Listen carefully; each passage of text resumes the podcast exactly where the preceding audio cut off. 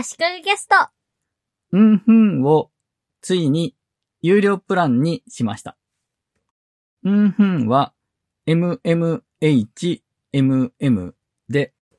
ビデオ会議の時にプレゼン資料と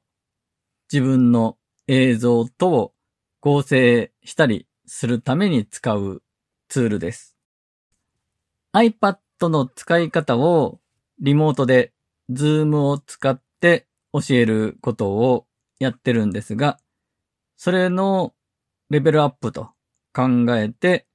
うんふんを本格的に導入しようということで、有料プランにしました。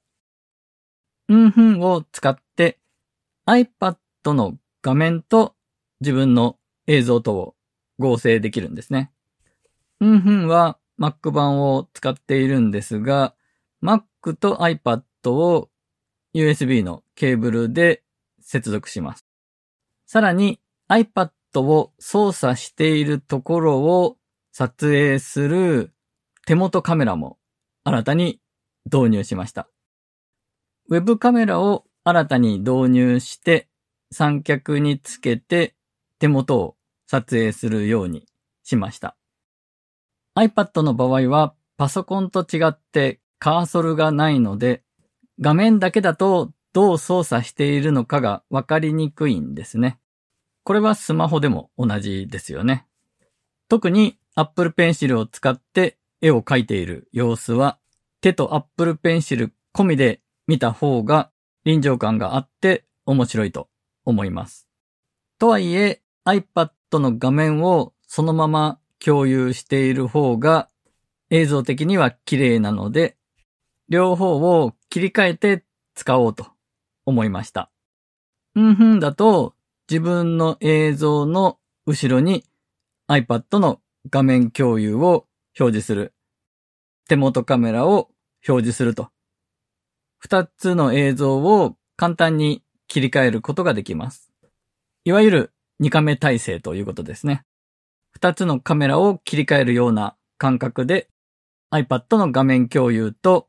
手元カメラと切り替えられます。うんふんは進化のスピードが速いということに関心しています。アップデートも頻繁で機能がどんどん増えてきていて最初の頃とは全然違うツールになった感があります。はじめの頃は Zoom を保管するツールという印象が強くて強いて言えば ATEM mini の競合という感じがしていました。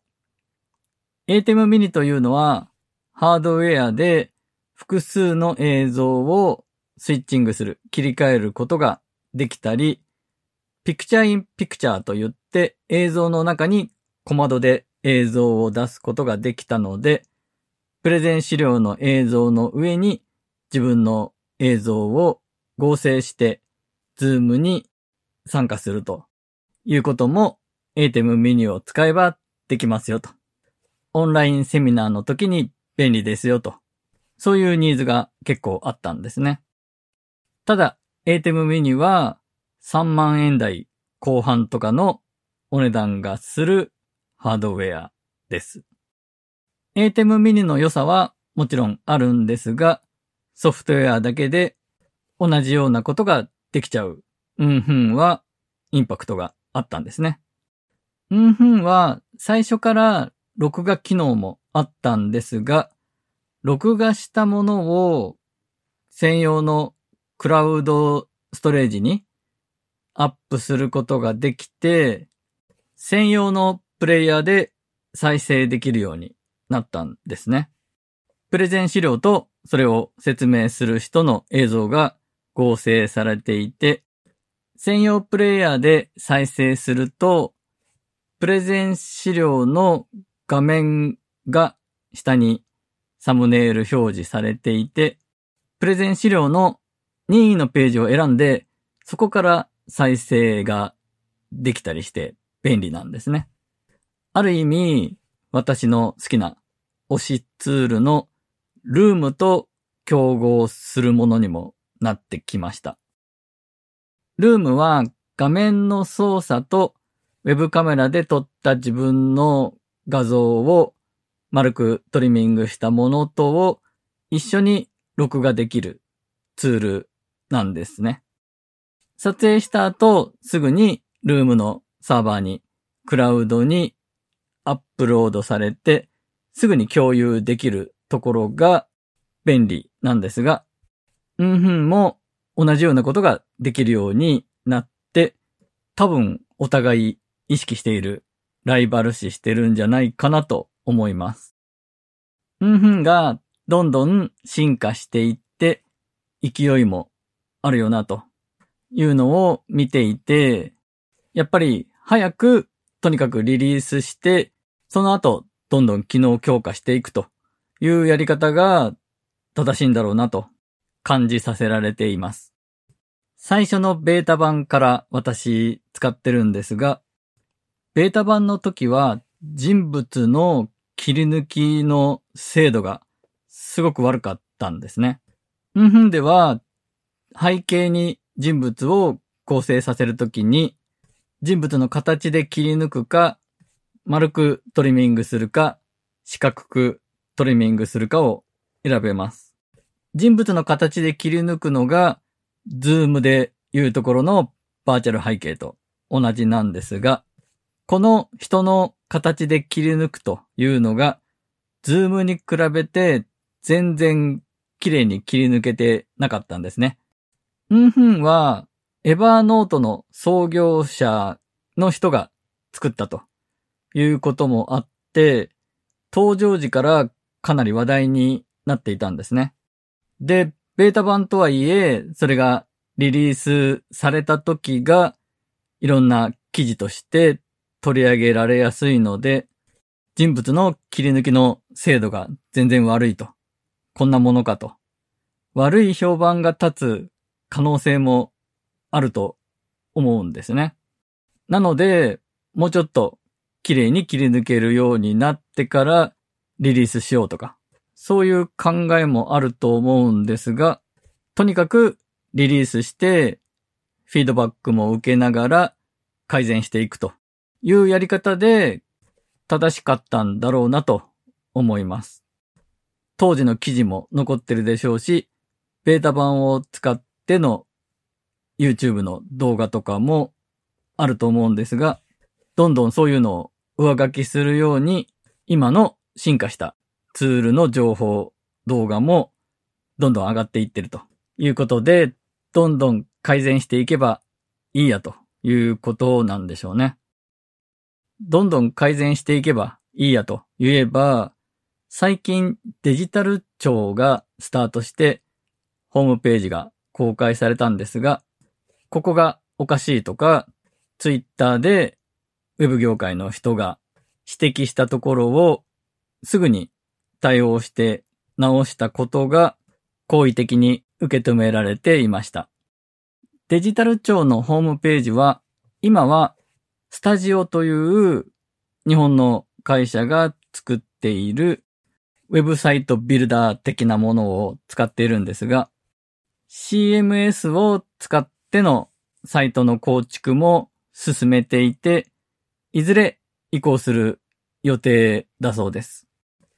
これも、まずは立ち上げることを優先して、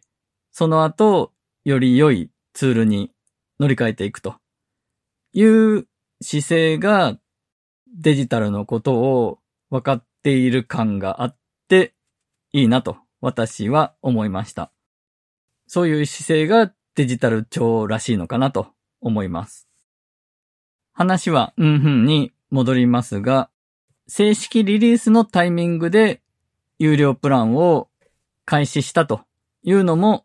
スピード感があって良かったと思います。まずは無料でユーザーを増やしておいて、ある時から有料化と。すると、これまで無料で使えていた機能が有料じゃないと使えなくなると、反発を買ってしまう可能性がありますよね。うんふんの場合は、無料でも使えるんだけど、プレミアム機能というのがあって、これを使うには有料プランが必要ですと。有料プランは年額プランが1万1000円で、月額だと1100円というサブスクリプション型です。私はとりあえず月額制にしています。ただ、無料プランの人でも1日1時間はプレミアム機能が使えるんですね。この1時間というのも絶妙だなと思いました。ビデオ会議の中でプレゼンをするときだけ使うんだったら、1日1時間もあれば結構足りると思うんですが、1日2回使わなきゃいけなくなったとか、セミナーをやるから1時間以上使いたいとか、そうなった時にプレミアム機能の良さはもう知ってるわけなので、じゃあ1ヶ月だけでも有料プランにするかと、そういう発想になってくると思うんですね。その辺がうまいなと思いますし、私もそういう発想で有料プランにしたわけですね。なので、うんふんは、そういうプランの組み立て方もよく考えられていて参考になりますし、とにかくスピード感を持ってリリースして、その後どんどん機能強化していくというツールが成長していく様子をリアルタイムで見せてもらって、